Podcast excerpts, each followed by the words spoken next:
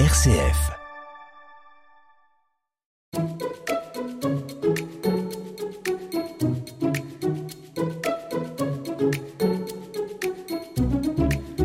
Aujourd'hui, on va vous parler du travail et de sa place dans l'équilibre de notre couple.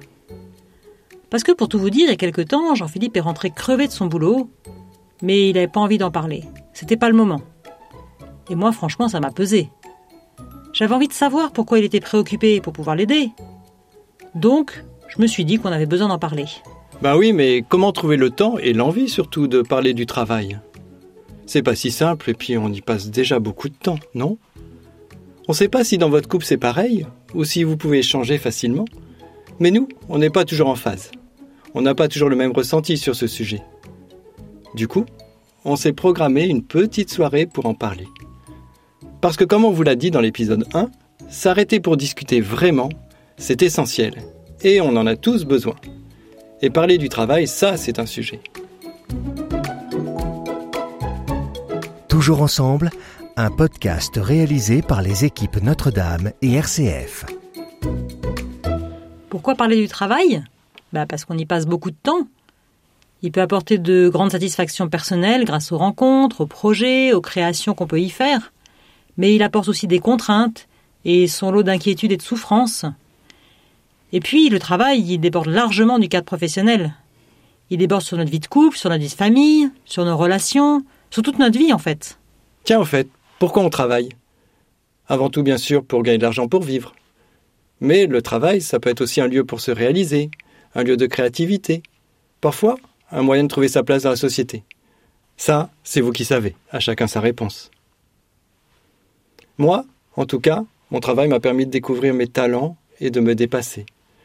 Plus précisément, en commençant à travailler dans la santé, je ne pensais pas avoir des qualités d'empathie que j'ai développées au fur et à mesure. Et pour moi qui suis croyante, travailler, c'est aussi une façon d'être au service de mon prochain. Et d'ailleurs, je peux dire que mon travail donne du sens à ma vie. Soigner les gens à l'hôpital me permet de vivre ma foi. Beaucoup de métiers d'ailleurs ont du sens, d'une façon ou d'une autre. On prend soin des personnes, de leurs besoins, de la terre qui nous nourrit, etc. C'est vrai aussi dans les activités bénévoles et dans le travail à la maison. Parce que, quel qu'il soit, le travail, rémunéré ou non, il nous permet d'être utile pour les autres. Alors hier soir, tous les deux, on s'est posés, on s'est assis et on s'est posé les questions suivantes, qu'on vous invite à vous poser vous aussi. Est-ce que je suis heureux ou heureuse dans mon travail? Est-ce qu'il m'intéresse? Est-ce qu'il a du sens pour moi? Est-ce que je me sens utile ou non? Quand on parle de travail, on pense aussi aux bénévoles dans les associations, aux mères ou aux pères au foyer. Nous, on a de la chance, ça va, mais on sait bien que ce n'est pas toujours le cas. Il faut déjà avoir le choix de son travail, qu'il soit professionnel ou non, puis être bien dans son activité et se sentir reconnu. Après, on a eu d'autres questions pour notre couple. Est-ce que le travail de chacun, professionnel ou non, participe à l'équilibre du couple? Est-ce que l'un ne souffre pas du rythme de l'autre? Bon, nous, on travaille tous les deux. Mais on connaît des couples où l'un travaille et pas l'autre. Ça peut être par choix, pour s'occuper des enfants, par exemple. Mais parfois, c'est parce qu'ils n'ont pas de travail. Et quand c'est pas un choix, comment faire face aux difficultés? L'équilibre, il n'est pas toujours évident à trouver dans ce cas. Ça justifie d'autant plus de prendre du temps pour en parler. Le travail, mais aussi l'absence de travail, ça peut apporter du stress. Et ce stress peut vraiment envahir la vie de couple. C'est pas facile à gérer.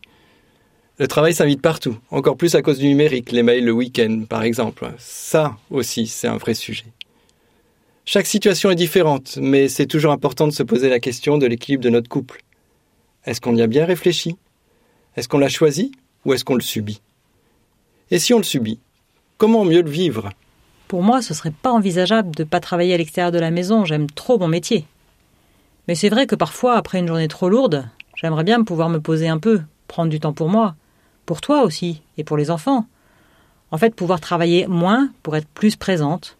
Vous mijoter de bons petits plats, par exemple. Ah, vu comme ça, c'est bien tentant, mais je te connais, t'en aurais vite assez. Ne pas avoir travail rémunéré, volontairement, c'est d'ailleurs pas un choix accessible à tout le monde. Il y a beaucoup de couples qui ne peuvent pas vivre avec un seul salaire. Même si être à la maison, ça fait faire des économies. Pas de garde, d'enfants, pas de cantine, pas de transport. Parfois, je me dis qu'un travail à temps partiel pourrait être une bonne solution. On serait moins fatigué, plus disponible pour la famille, avec plus de temps pour nos engagements et pour nos loisirs. C'est vraiment tentant. Et si c'était toi qui travaillais à temps partiel T'en penserais quoi? Drôle d'idée, j'aurais même pas pensé. Avec mes responsabilités, c'est pas possible, je crois qu'on a trop besoin de moi. Et puis, en gagnant moins, il faudrait calculer pour savoir comment réduire nos dépenses. Mais ta question, euh, c'est sérieux? C'est pour maintenant ou pour plus tard? Ah, je vois que l'idée commence à faire son chemin. Mais il faut vraiment qu'on le fasse en couple, ce choix. Et les enfants dans tout ça? Comment est-ce qu'on leur parle de notre travail? Est-ce qu'on est assez positif? Quelle image on leur donne pour qu'ils aient le goût de l'effort? Ouh là là, ça fait trop de questions, tu crois pas, non? Ça mérite bien un autre épisode. Ok, pour un autre épisode. Alors pour aujourd'hui, on retiendra que le travail, quel qu'il soit, doit participer à notre épanouissement et à l'ouverture aux autres. Qu'on a vraiment besoin de se poser pour faire le point de temps en temps. Que la situation soit facile et surtout qu'elle soit difficile. Que c'est important de repérer si l'un des deux souffre dans son travail ou souffre du rythme de l'autre. Et qu'il faut se poser la question du sens du travail, rémunéré ou non, et réfléchir à l'équilibre qu'on y vit en couple.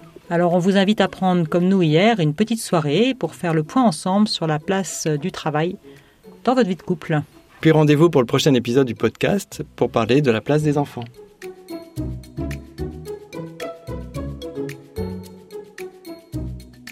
Si le podcast Toujours ensemble vous a plu, n'hésitez pas à en parler autour de vous, aux couples qui vont bien et à ceux qui ont besoin d'un coup de pouce pour continuer de cheminer ensemble. Retrouvez Toujours ensemble sur rcf.fr, YouTube et toutes les plateformes de podcast.